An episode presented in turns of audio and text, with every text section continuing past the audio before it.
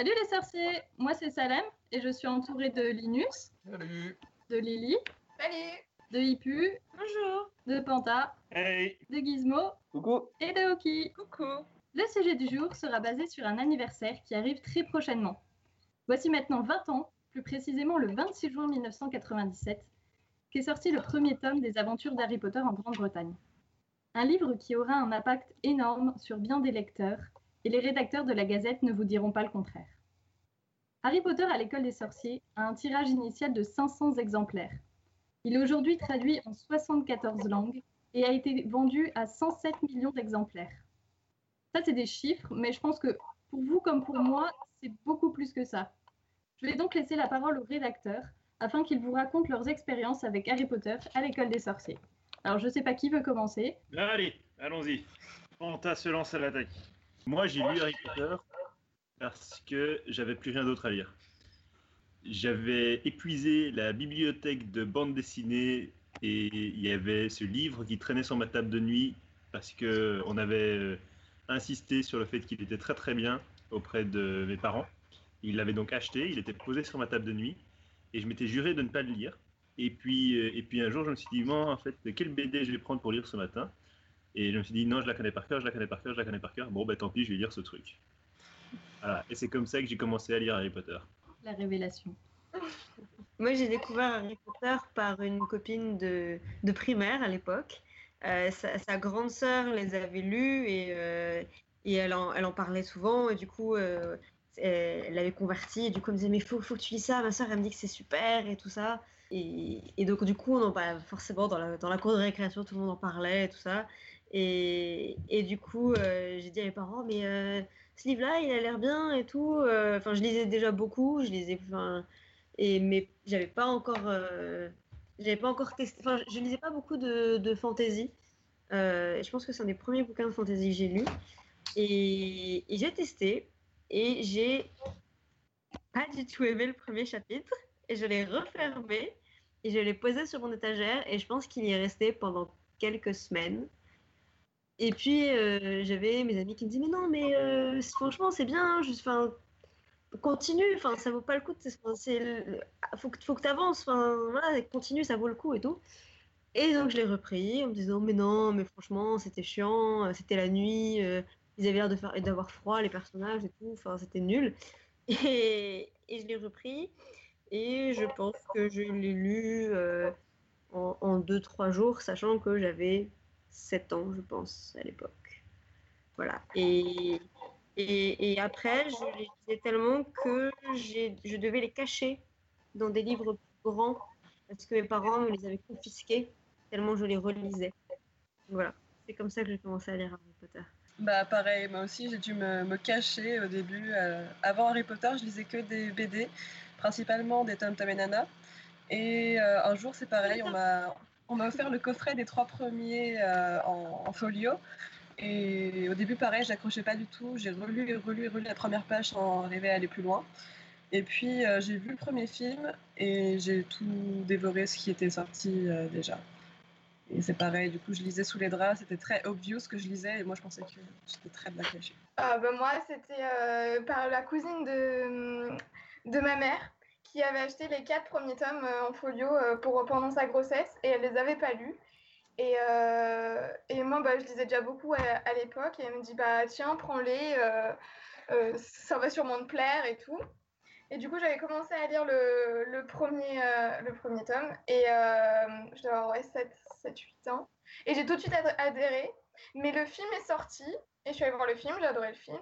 Et j'étais qu'à la moitié du livre et, euh, et je, je me reviens toujours pas, mais je me suis dit, oh, je vais pas lire la fin du livre, c'est la même chose que dans le film.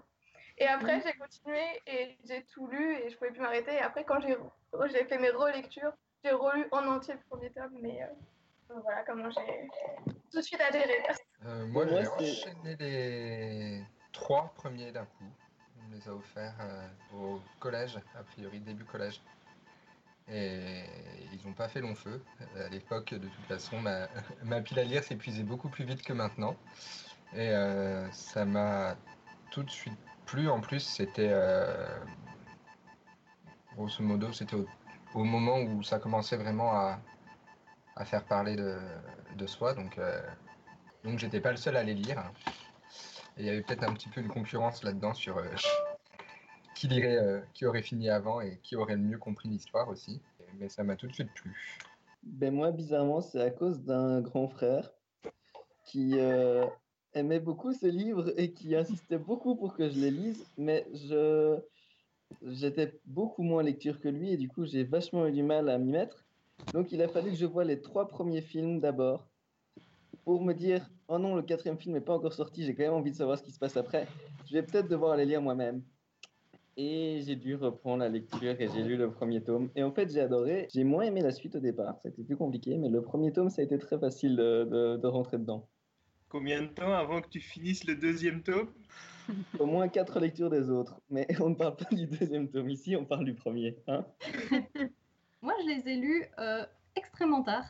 J'avais vu tous les films et je me disais bêtement que bah, c'est bon, j'ai vu les films, ça sert à rien de lire les livres parce que j'étais une tellement grosse lectrice que je préférais découvrir des nouvelles aventures que lire des choses que j'avais déjà vues en film parce que je pensais que ça allait être la même chose. Et ma sœur, qui est très très fan, m'a fait pareil une énorme pression pour que je puisse lire les livres. Et un été, j'ai abandonné, j'ai pris le premier dans, sa, dans son étagère et puis j'ai passé l'été enfermée dans ma chambre alors qu'il faisait très beau. Donc c'était un peu dommage pour, euh, pour mes parents qui avaient payé de belles vacances à la mer. Mais moi j'ai passé un très bon été. Et donc c'est comme ça que j'ai découvert euh, les livres Harry Potter, bien en retard après tout le monde. Il est toujours possible de lire dehors aussi. Hein. Oui, sur la plage. Faut voir la piscine. Dans la piscine. Dans. C'est plus dangereux dans la piscine. Ouais. Pour avoir déjà séché un livre sèche-cheveux, c'est dur. premier tome dans mon bain. J'avais un plateau et je mettais le livre dans le plateau et je lisais Harry Potter dans mon bain. je pouvais pas le lâcher. Je l'ai fait une ou deux fois, mais j'avais toujours peur de faire tomber le livre dans le bain. Et du coup, euh, j'ai resté trois minutes et, et finalement, j'avais lu. Moi, c'était le plateau et je me posais dessus et ça flottait, c'était bien. Du coup, euh, on a pu voir un peu toutes les, les premières rencontres avec le roman de toute l'équipe. Et maintenant, je propose de revenir sur euh, différents aspects du livre. Parce que euh, le tome 1, bah, évidemment, c'est le premier roman de la saga. Du coup, il va servir à introduire les personnages, les aventures qu'on va retrouver tout au long de la saga. Et euh, même euh, au-delà des livres, puisque maintenant l'univers est bien étendu. Du coup, je propose d'aborder trois aspects que l'on suit depuis le premier volume et de voir leurs caractéristiques. Alors, en premier, je propose de parler des personnages, puisque euh, la majorité des personnages qu'on va suivre dans les aventures d'Harry Potter, on peut les rencontrer dès le premier volume. Et du coup, euh, je propose euh, ceux qui veulent de parler s'ils ont un souvenir d'une rencontre avec un personnage qui les a marqués, ou alors qu'ils pensent que, que J. Caroline a vraiment bien écrit l'introduction d'un personnage par rapport à la suite des événements que maintenant on connaît. Je, vais- je vais me lancer avec un personnage qui ne nous a pas marqué. C'est Sirius Black. Il est mentionné dès le premier chapitre. Et quand il débarque dans le tome 3, Personne ne sait qui c'est. Monde sait qu'il a une moto, mais c'est tout. On l'avait oublié, ça, qu'il avait une moto. ouais, je pense que j'avais même oublié ça aussi, effectivement, euh, qu'il avait une moto. euh, Sirius Black, pour moi, c'était un nouveau personnage, on n'avait jamais mentionné avant. Et voilà, ça c'était pour le personnage qu'on avait tous oublié euh, à la lecture du tome 1. Mais ce qui Après- montre aussi euh, un, des, un des aspects cool des romans, c'est que vu que c'est le premier tome, tout est introduit. Et en le relisant, maintenant qu'on a lu tous les autres, on découvre plein de petites choses. Et, ah, mais si j'avais su dès le premier Euh, C'est un peu une richesse de, tous les livres et le tome 1 est vraiment très particulier pour ça, c'est qu'il y a énormément de préfiguration. Enfin, il y a eu plein d'analyses qui ont été faites là-dessus sur à quel point voilà, il y a plein d'éléments du premier tome qu'on revoit après et à quel point ils deviennent importants alors que quand on les voit apparaître euh, la première fois, enfin, ça paraît complètement anodin et c'est aussi une des richesses de la construction de la saga dans son, dans son intégralité. Pour parler d'un personnage précis, du coup, euh, je pense que le, personnage qui m'a le plus marqué personnellement en lisant les livres, euh, c'était Hermione. Parce que euh, Hermione, enfin voilà, j'étais un peu plus jeune que les personnages quand j'ai lu l'histoire. Mais moi, quand j'ai lu ce personnage avec cette, cette- petite fille qui a, euh, qui a les cheveux en, ba- en bataille, qui, qui, qui, est première de la classe et qui a envie de bien faire et, qui a juste, voilà, qui, a- qui, aime apprendre et, et, et dont on se moque un peu comme ça. Quand même, c'est pas rend dentiste. Enfin, moi, pour moi, j'avais l'impression un peu de un- d'avoir un miroir dans le livre et c'était très perturbant. Et, et ça m'a énormément marqué pour ça et je me suis beaucoup identifiée à ce personnage-là. Mais ça m'a aussi, enfin, du coup, c'est un personnage qui a eu une grande influence enfin, sur l'idée que bah, c'était pas une mauvaise chose de d'aimer apprendre et, d'être curieux et tout. Et enfin, ça a beaucoup joué après sur, euh, sur la période de- d'entrée au collège ou quoi, que, comme quoi bah, il n'y avait rien de mal à aller, euh, aller passer ses récréations euh, à bouquiner dans un coin de la cour parce que, parce que Hermione elle le faisait et que Hermione, euh, Hermione elle était super badass. Si Hermione le fait, on peut tous le faire. Voilà. Complètement d'accord sur Hermione. Moi aussi, Ipiou, c'est ce que j'allais dire dans Hermione, c'est je me suis tout de suite identifiée parce que j'avais les cheveux longs, euh, bouclés, j'avais une grosse touffe. Et à l'école, on me comparait tout le temps à Hermione parce que bah, je faisais partie des bonnes élèves et tout. Et ils disaient comme une insulte, mais à chaque fois qu'ils me disaient ça, moi je pensais, je me mais non, elle est trop badass, Hermione, c'est la meilleure, elle sait tout, elle sauve ses amis. Et dès le début, ça a été mon personnage préféré et toujours aujourd'hui. Et et euh, tout au long des livres, après, c'était vraiment un modèle que, que je regardais euh, vraiment. Et euh, j'ai adoré ce personnage et j'adore toujours ce personnage. Enfin, moi, je pense qu'elle m'a beaucoup construit aussi. Enfin, le fait que ouais, c'est, OK de, de- d'aimer apprendre et, et de se battre pour des causes aussi. Et, voilà, Hermione, c'est la meilleure. Mais surtout, en fait, j'ai pas l'impression que.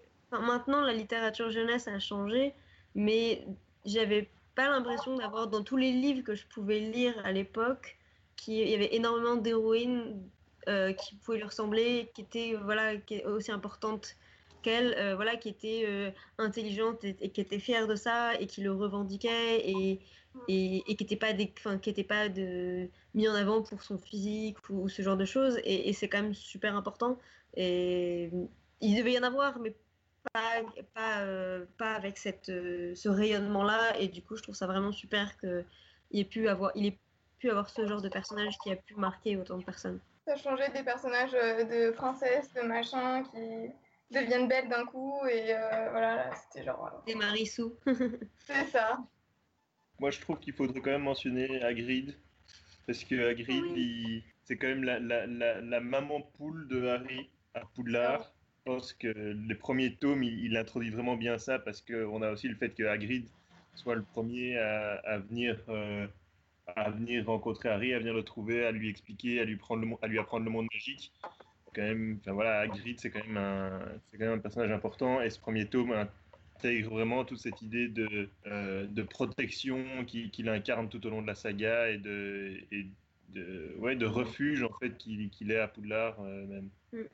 Au-delà de ça, c'est aussi euh, Hagrid qui nous, qui nous montre le monde magique à nous aussi en, tant que vois, c'est par, c'est par Hagrid qu'on découvre nous-mêmes aussi euh, tout, tout ce qui est le monde magique et, et tout, ce, tout cet univers-là, final. Et puis, enfin, c'est aussi un personnage qui est super important parce que finalement, c'est le premier à se comporter euh, de manière euh, décente, sympathique avec Harry. Enfin, je veux dire, si on, on retire la première année où il était avec ses parents, mais dont il se souvient pas, mais c'est la, c'est la, la première, euh, la première personne à, euh, à, à le traiter correctement à- et à lui apprendre des choses, à lui expliquer des choses. Enfin, Elle est fière de lui. et, et voilà, ouais, être fier de lui, à l'encourager. Et, et du coup, c'est vrai que c'est une, c'est une relation qu'on va retrouver tout au long de la saga. Et et- il y a aussi du coup ce, ce rapport où Harry est déjà quelqu'un de célèbre, euh, mais Hagrid va jamais le traiter comme, euh, comme une célébrité ou quoi. Il va toujours le traiter comme un, petit garçon normal qui a besoin, qui a besoin d'aide, qui a besoin de, euh, qui a besoin de soutien. Et au contraire, euh, Harry va jamais traiter Hagrid comme un mec bizarre qui est demi-géant et qui est marginal. Enfin, quand il se rend compte à Poudlard que Hagrid, c'est comme le, mec, le type dont certaines personnes se moquent parce que bah, c'est pas un sorcier à part entière, etc. Et que c'est. euh, et, qui vit au bord de la forêt, etc. Euh, Il y, aura, il y aura toujours cette, cette relation d'admiration et de respect entre les deux, et, et c'est quand même une relation une relation d'égalité aussi, je trouve, parce Ouais, que quand j'étais petite, ça m'impressionnait beaucoup qu'on puisse être euh, ami avec un adulte, en fait. Et, mais c'est beaucoup plus que ça, c'est vraiment une relation hyper, hyper tissée de plein de liens différents. Et j'ai trouvé ça vachement beau que qu'ils prennent un petit peu la place de, en même temps de son ami, mais de la famille qu'il n'a pas vraiment eue. Et, euh, Et en même temps, le fait qu'il connaisse ses parents, ça lui apporte quelque chose aussi. Et puis à l'antithèse de Hagrid, euh, il y a Rogue aussi, qui, le premier tome, voilà, euh, nous, a, nous, nous met vraiment tout à fait directement dans, dans l'ambiance de Rogue, enfin, le, le, le méchant, le gars qu'on suspecte en permanence. Et je pense que c'est quand même aussi un personnage qui est, qui est très bien introduit dans, dans ce premier tome. Et vis-à-vis de Harry, il y a aussi tout, de toute façon tout le reste de l'équipe enseignante qui, m'ont- qui, qui, qui joue euh, un rôle euh, important pour, euh, dans le fait que Harry devient un, un- quelqu'un comme, comme tout le monde en fait. Il y a tout Par ça, rapport à, à tous ses enseignants précédents qui qu'il considérait un peu comme un benet. tous, les, tous ses camarades de classe aussi, enfin, Drago, Neville, tous ceux-là qui sont intégrés euh, dès le premier tome. Généralement, les, premières descriptions et les premières impressions sont quand même euh, assez claires et, assez fortes, marquantes. Un des autres aspects qui est très bien présenté dans les premiers livres, c'est les lieux. Donc on commence euh, bah, avec euh, Private Drive, mais euh, il y a également Poudlard. Et tout ça, surtout quand on est lecteur, ça va fixer dans notre tête ce qu'on va imaginer en lisant la suite des romans. Moi, je me rappelle que par exemple, Poudlard, dans le tome 1, j'avais l'impression que c'était vraiment quelque chose de gigantesque. Et je ne m'y retrouvais pas du tout quand ils étaient dans une pièce ou quand ils devaient aller dans une salle de cours. Ce qui, je trouve, traduit très bien ce que ce qu'on ressent quand on arrive pour la première fois dans un nouvel établissement. On est complètement perdu, on ne sait pas où aller. Et c'est quelque chose que je trouve on perd avec la suite des livres, où Harry est beaucoup plus familier avec tous les tout Poudlard et il sait où il doit aller, et il sait où se trouve telle salle ou telle salle, et du coup on a l'impression que c'est beaucoup plus petit et beaucoup moins impressionnant. Ce qui n'empêche pas d'arriver en retard quand même. McGonagall l'a jamais transformé en montre à gousset finalement. hein. Ni en plan de l'école. Je pense que le, le lieu qui m'avait le plus marqué dans le premier tome et qui, qui a continué de marquer- me marquer après, c'était vraiment la, la forêt interdite en fait. Parce que Poudlard, c'est encore le lieu nouveau, accueillant, fantastique, avec plein de choses à découvrir, mais la forêt interdite, bah déjà, la forêt interdite, elle est interdite, on n'a pas le droit d'y aller. Et on sait pourquoi, et en même temps, on sait pas pourquoi, mais on y va quand même quand on est en retenue, ce qui est complètement. euh, Enfin, c'était aberrant quand on est jeune et qu'on lit ça, on se dit, mais ah bon, on avait le droit d'être en danger. euh, Et, c'était vraiment, je pense, un... on on sait pas où ça s'arrête, on sait pas vraiment où ça s'arrête, on sait où ça commence, mais c'était assez, euh, assez mythique et je pense que ça a continué de l'être pendant toute la saga. Moi, c'était plutôt la salle commune pour le coup, euh, des Gryffondors et, et le dortoir qui, qui m'a marqué et qui, qui, qui, qui faisait partie vraiment des endroits où, où j'aurais bien voulu être. Moi, c'était la grande salle. La grande salle, ça arrive, les papiers d'étape et toutes les décorations euh, à chaque, à chaque banquet. euh, J'imaginais les énormes sapins euh, tout décorés, puis même les, les banquets qui faisaient, euh, donc ceux qui restaient euh, à, à Poudlard pour Noël. C'était en comité restreint avec les professeurs, ça avait l'air trop cool. euh, et du coup, cette, grande pièce où tout le monde se réunit, moi, ça m'impressionnait et c'était vraiment genre, le, pour moi, c'était le cœur de Poudlard. Il y avait les embrouilles entre les différentes maisons, mais aussi euh, les moments de joie. euh, et puis le, le, plafond qui était magique. Moi, j'avais un peu de mal à, visualiser un petit peu, genre, comment ça, il y a un plafond, mais pas de plafond en même temps. Et après, avec le film, du coup, ça a été plus, rap- plus facile de- d'apprendre des trucs, mais en lisant, je fais, comment ça, je n'ai pas trop compris. Mais ça a l'air cool. J'avoue que Poudlard, ça m'a tellement conquis en le lisant que quand j'étais en fin de primaire et que j'allais bientôt rentrer au collège, je rêvais que mes parents m'envoient en post-pension parce que je me disais ça serait comme Poudlard. Et, et après, je suis rentrée au collège, j'ai vu les repas de la cantine et je me suis dit heureusement que c'est pas. Là, dans les lieux, je pense quand même le chemin de traverse, Mhm. la, découverte réelle du monde magique, c'est le, le- le passage, ça grouille d'activités partout, c'est dans tous les sens, on ne sait pas très bien, il y a, des, écriteaux euh, qui, nous mentionnent des, potions, des trucs dans, tous les sens. Euh, je trouve que, c'est quand même euh, un lieu qui, revient en plus par la suite, qui est comme une symbolique assez énorme pour les lecteurs. Et, d'un certain côté, c'est vraiment pour moi euh, le lieu qui justement, enfin, pour moi, il y a Poudlard et il y a le chemin de traverse comme vraiment lieu, euh, lieu hyper symbolique et hyper, euh, marquant. C'est sûr que sur le chemin de traverse, à la, lecture, à la relecture, tout le temps, tu as, envie de, pousser toutes les portes de, toutes les boutiques hein, et d'y passer une demi-journée, une journée, une semaine, un mois, un an. Une demi-journée sur base du chemin de traverse à Orlando.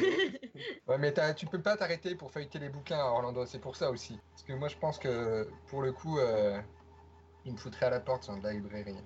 Ça, ça, c'était un truc qui m'a marqué quand j'ai fait un des quiz pour la Gazette euh, sur les livres dans les livres. Et, j'ai redécouvert la, la description du, de tous les bouquins, de tous les types de bouquins que tu trouves chez Fleury et Bock. Et il y a euh, des, des- des livres, euh, enfin, des livres invisibles, des livres petits, Le livre invisible de l'invisibilité. des livres de la taille d'un timbre. euh, On n'avait pas parlé euh, d'un d'un lieu qui est comme euh, King's Cross, qui est quand même un lieu assez emblématique. Euh, et j'avoue qu'au enfin, en lisant le premier tome, c'est pas du tout un, un lieu qui m'est plus marqué que ça, parce que finalement, euh, il, il monte dans le train, on est un peu stressé pour lui parce qu'il galérait un peu, et, euh, et, ensuite, bah voilà, il est, parti pour son, voyage en train. Mais, finalement, je trouve que ce qui est intéressant, c'est bah, comme beaucoup de lieux, comme tous les livres ont un peu une structure similaire, c'est de voir à quel point donc du coup ce lieu revient systématiquement et à quel point aussi il sert d'introduire des, petites choses. Il y a des, toujours des petits clins d'œil, des, des petites lignes de dialogue qui semblent être là pour, euh, pour, euh, pour l'humour, mais qui des fois peuvent, euh, peuvent avoir des petites répercussions plus tard. Et, euh, et à chaque fois que je les relis, il y a toujours un peu cette sensation de Ah, ça y est, là, on, repart. C'était- l'introduction, mais là, on, on, y va, on y retourne et on se relance vraiment dans, dans l'histoire. Et, et du coup, voilà, c'est peut-être pas un lieu qui est, qui est si. qui marque peut-être beaucoup à la première lecture, mais, mais c'est la, la répétition et la symbolique, forcément, dans le dernier tome qui, qui je trouvais intéressante sur à quel point voilà, les, les lieux qui reviennent et, et, et l'univers magique très restreint, finalement, aussi. D'autant plus que King's Cross, contrairement aux autres lieux qu'on a mentionnés, est réel. Et c'est ça aussi qui joue à la symbolique, c'est que bah, dans quelques mois, euh, il y aura une masse de gens qui va se, se, se retrouver à King's Cross pour, euh, pour l'épilogue 19 mois plus tard. Et euh, personne ne pourra jamais réellement faire ça avec Poudlard et le chemin de traverse. Désolé si je brise quelques rêves au passage. Ça, c'est juste parce que tu n'as pas les bonnes relations au ministère de la Magie. Désolé. Hein. Et puis King's Cross aussi, c'est euh, quand même la première fois King's Cross, c'est sa rencontre avec euh, la famille Weasley, hein, qui sera quand même sa, sa deuxième famille, enfin même sa première famille, quasiment. C'est-à-dire que c'est Pour le reste de maintenant, hein. Du coup, du coup, on peut se poser la question est-ce que c'est à King's Cross ou au chemin de traverse qu'il rentre pour la première fois véritablement dans le monde des sorciers? Bah, pour moi, ça reste un chemin de traverse. Ouais, Ah oui, clairement, ça reste Ah, la le- King's Cross. Parce qu'il a sa baguette et il a son argent euh, sorcier et tout. C'est vraiment bah, la première entrée. Et puis c'est là Oui. qu'il rencontre vraiment des vrais sorciers, c'est là qu'il il voit la magie en action, en fait. Enfin, Il passe de l'autre qui- côté du miroir. Oui, alors que finalement, à King's Cross, déjà, il est dans un lieu, dans un premier temps, moldu, où il est juste en passant le quai, mais finalement, il reste très peu, très peu de temps sur le quai, il, il monte dans le train, et le train, il est bondé d'élèves, bon, sorciers certes, mais qui peuvent, sont pas censés en tout cas utiliser la magie, donc tu as moins cette atmosphère magique finalement au bord du train, euh, à bord du train, que sur le chemin de traverse, qui est, qui est grouillant d'activités et de personnes vraiment qui, qui peuvent pratiquer la magie et qui sont libres de le faire parce que c'est un des rares endroits où ils n'ont pas besoin de se, se soucier du secret magique. Oui, mais, mais Harry n'intègre pas réellement ce monde à ce moment-là. Il en ressort quasiment immédiatement. Il, il, a, il, a, il en a pris plein les yeux, mais il n'a pas vraiment participé, il n'a pas vraiment été, été actif, il a été uniquement spectateur jusqu'à Oui. ce que, à bord du train, là, vraiment, il, il devient, il fait partie du monde magique. Il Mm. commande des friandises et il en mange. Ouais, et c'est et c'est qui lui explique. Donc tu veux dire que pour devenir un sorcier, il faut manger une, une choco-grenouille Bah mine de rien, euh, c'est important dans pas mal de mythologies. Hein. À mon Le, avis, c'est le une fait étape qu'il dans la faille manger pour euh, quelque chose pour être lié à, à un monde ou un endroit, euh, Oui, tu, tu manges tu- dans la mythologie grecque, euh, à latine, tu manges un fruit de l'enfer et tu. Ouais, mais je proteste qu'il a, il a mangé une glace vanille, choc- euh, fraise noisette euh, sur le chemin de traverse. Ouais, mais c'était pas, enfin, c'était pas vraiment, non, ça, ça restait quelque chose de classique, un peu moldu quand glace, même, la glace. Et en plus, il a mangé un cheeseburger après, donc euh, un Et la burger. glace sur le chemin de Donc traverse, bon, c'était une vraie glace magique. Peut-être qu'elle fondait jamais. Moi, je propose qu'on en reste là sur ce débat parce qu'il n'est pas inintéressant. Prochain numéro sur la nourriture, Ah oui. avec beaucoup de Ah. Ouais, ouais. Vous avez 4 Je heures. pousse pas cette idée. L'importance de la choco-grenouille dans le monde magique. Revenons au cœur du sujet avec le tome 1.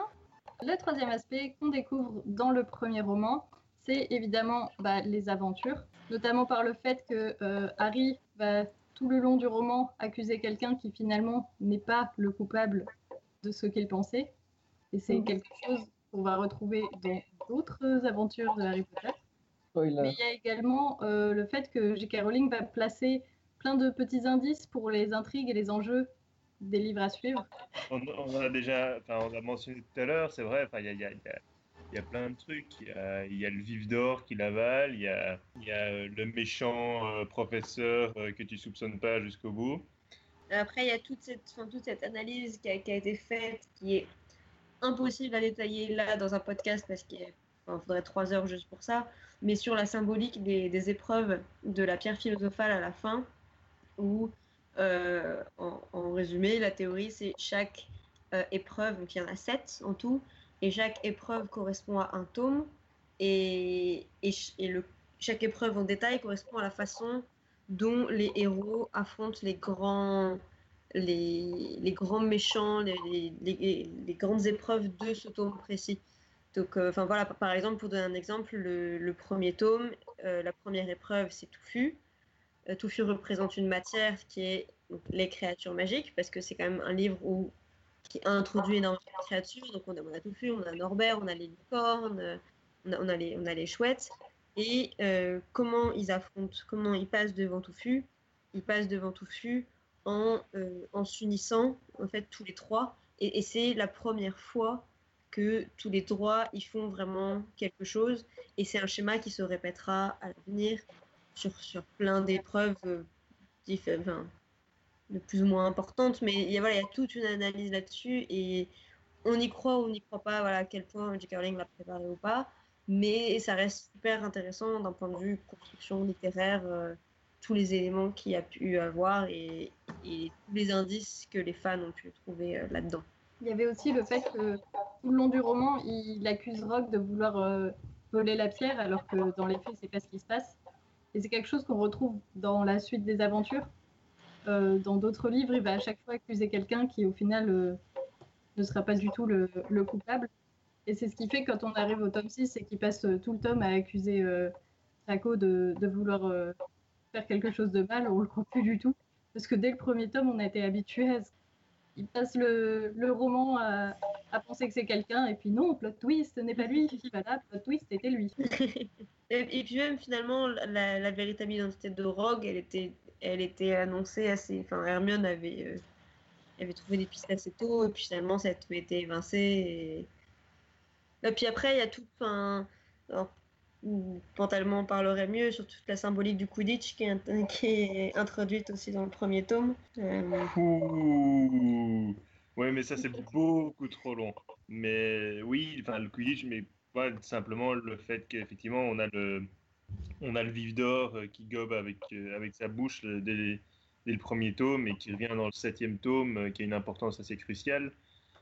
Mais après, dans la, dans la symbolique véritablement du Quidditch, sur la, les symboliques des rôles, etc., là c'est quand même beaucoup plus loin. Et bon, ce qu'on peut dire quand même, c'est qu'effectivement, il y a des analyses qui disent que chaque match de Quidditch important, détaillé dans les livres, est une représentation de euh, aussi la l'histoire euh, de ce tome, euh, de ce tome lui-même. Maintenant, je me souviens, maintenant, je me souviens plus exactement comment c'est pour, pour le tome 1. Je sais que pour le tome 2, bah, on a le fait que il, il se, il se casse, enfin, il se casse le bras euh, dans le match Euh, et, tout à la fin, euh, de nouveau, ce même bras, il, il est transpercé par le crochet du basilic. Enfin, donc voilà, il y a, il y a des. Et en anglais, c'est décrit avec les mêmes, exactement les mêmes termes. Ouais. C'est, il y a ça qui, effectivement, ce, ce sport des sorciers qui est introduit là et qui, euh, qui joue un rôle dans tout, le, dans tout le reste de la saga. Parce que finalement, les compétitions de Quidditch, euh, même si, enfin, c'est au début quand on, on- on découvre, on se dit ouais, mais c'est un loisir comme comme plein d'autres sports moldus, mais et finalement, ça, à chaque fois, bon, ça rythme euh, l'année scolaire parce que on sait qu'en début d'année, il y a toujours Gryffondor Serpentard, que euh, milieu d'année en hiver, il y a Gryffondor Souffle, et puis sur la fin de l'année, Gryffondor Serdaigle, en général, le dernier match euh, de la saison, et, et- et ça rythme l'année, les, les entraînements rythment l'année, les, crises de folie d'Olivier Dubois rythment l'année. Et c'est toujours aussi l'occasion d'avancer de, au niveau surtout de la rivalité avec Malfoy. Enfin, c'est toujours le moment pour introduire un certain nombre d'éléments, le Félix Félicis dans le tome 6, et, et on c'était pas forcément vu comme ça au début, mais du coup, je trouve ça intéressant à quel point on est parti d'un sport euh, qui était comme ça, comme vu comme juste un loisir au début, et l'importance que ça a pris dans la construction et, dans le rythme euh, au niveau de toute la structure de, de la saga en fait. Alors, maintenant, je vous propose un petit quiz euh, pour finir le podcast, pour euh, prouver que les rédacteurs de la Gazette sont, sont bien légitimes à, à vous parler euh, de ce tome 1 et qui connaissent bien le sujet. Alors, vous pouvez jouer aussi chez vous. Et euh, si vous ne savez pas les réponses, il faut relire le livre ou alors il faut fouiller dans les articles de la Gazette parce que tout vient de là. Ou alors écouter les réponses des rédacteurs au podcast. Vous mettez en pause d'abord. Donc, première question en français. Quelle est la première phrase du roman Ah, mais je la connais pas en français Ipu. Euh, Monsieur et Madame Dursley, qui vivaient au 4 Privé Drive, avaient toujours affirmé avec la plus grande fierté qu'ils étaient parfaitement normaux. Merci pour eux. C'est beau. C'est c'est juste pas vivre, c'est habiter, mais bon, hein, euh, on va pas enlever de points. Deuxième question. Qui sont Jessica, Anne et Dee? Et où les retrouve-t-on dans le roman? C'est. Bah, Dee, c'est la, c'est la sœur de, de JK. Anne, c'est sa mère. Jessica, c'est sa fille. Et Ouais. donc, c'est, dans la, c'est la dédicace du, du premier tour. Exactement. Euh, troisième question. Quelles sont les fournitures demandées aux élèves de première année au niveau du matériel? Là, c'est le, premier à attraper son livre qui va. Non, on va se mettre ensemble, on va tout trouver. Une robe de sorcier noire, une cape d'hiver, Avec des un attaches en chapeau, des gants euh, en peau de dragon ou, si, ou assimilés. Donc ça, c'est pour les vêtements. Ensuite, les autres équipements, une baguette, un chaudron en étain taille 2, Oui. un télescope, euh, Ouais. une balance en cuivre. Et Harry voulait en acheter une en or, mais Hagrid l'en a dissuadé. Je crois que c'est pour les cheveux. Mais du coup, il en a acheté une qui était euh, que tu pouvais euh, refermer. enfin. Euh, voilà, ils peuvent avoir un chat ou un hibou ou un crapaud. Dans les livres, il y a euh, c'est les Miranda Beauchamp, un truc comme ça. Mais oui, Il y a les mille d'herbe et champignons aussi. Ouais, Mi- Miller et champignons. Il y a euh, l'histoire de la magie bâtie de la tour de Sac.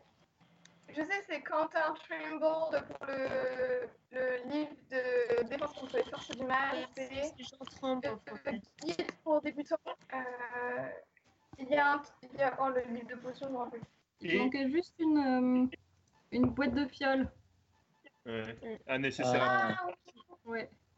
Mais tu les Et- avais presque Et les premières années ne sont pas autorisées à avoir un balai.